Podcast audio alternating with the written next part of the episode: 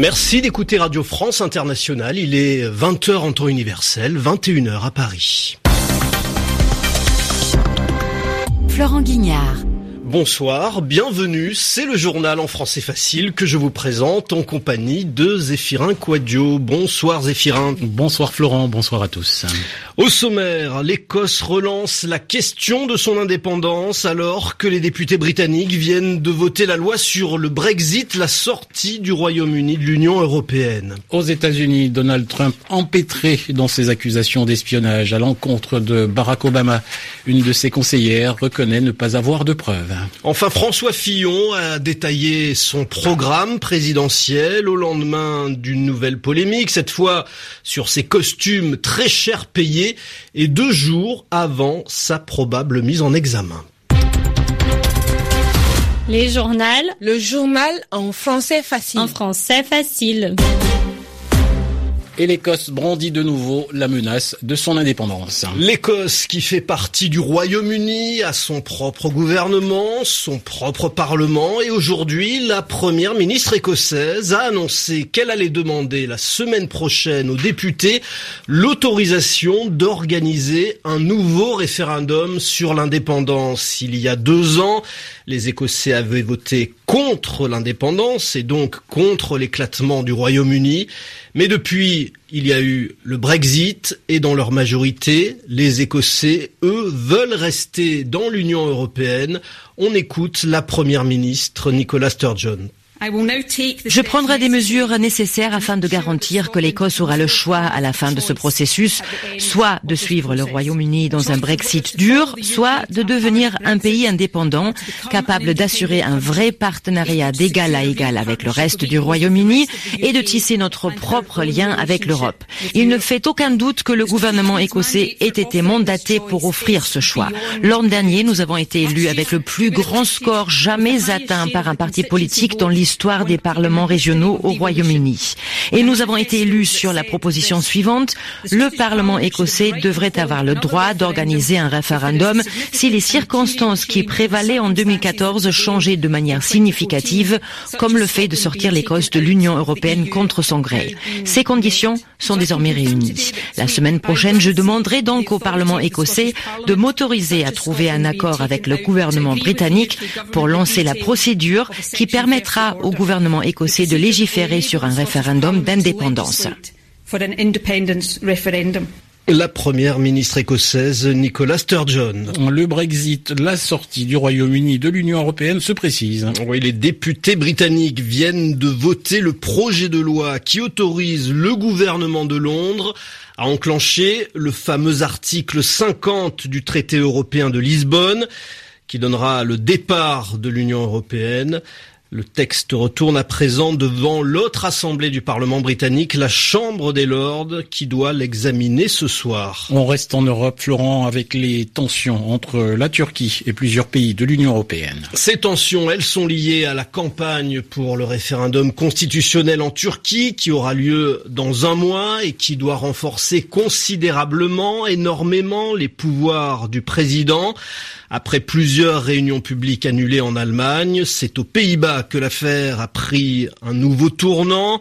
Le gouvernement néerlandais a empêché deux ministres turcs de venir faire campagne dans le pays alors que les élections législatives ont lieu mercredi aux Pays-Bas.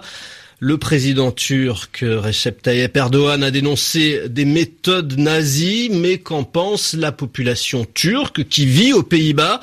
Notre envoyé spécial à Amsterdam, Christophe Paget, s'est rendu dans un quartier où vivent deux importantes communautés turques et marocaines.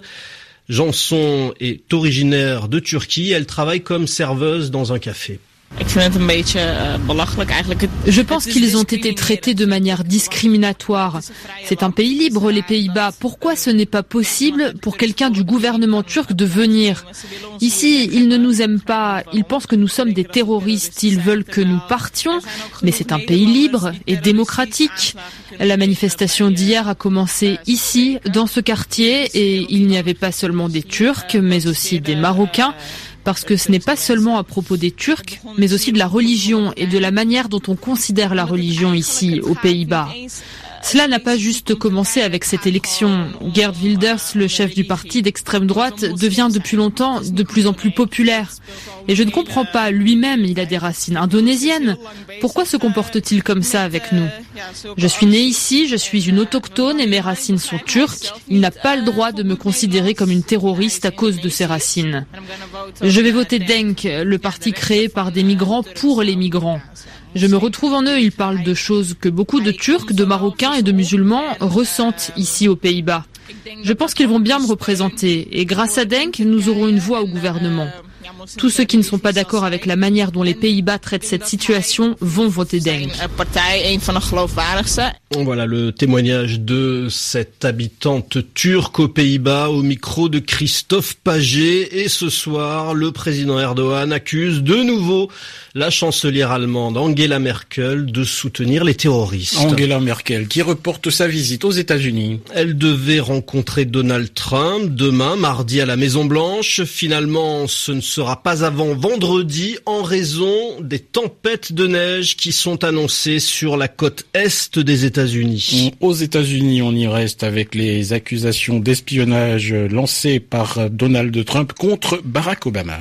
Le président des États-Unis, un matin sur Twitter, avait accusé Barack Obama d'avoir placé ses téléphones sur écoute sans apporter la moindre preuve.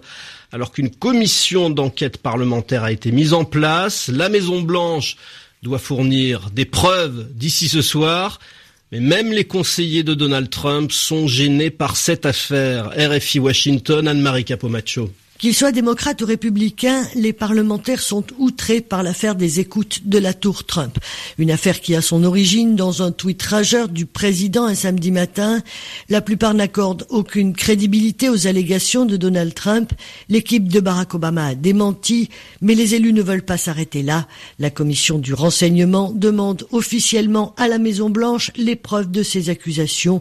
Les conseillers du président sont de plus en plus gênés lorsqu'ils sont interrogés sur le sujet, comme Kellyanne Conway.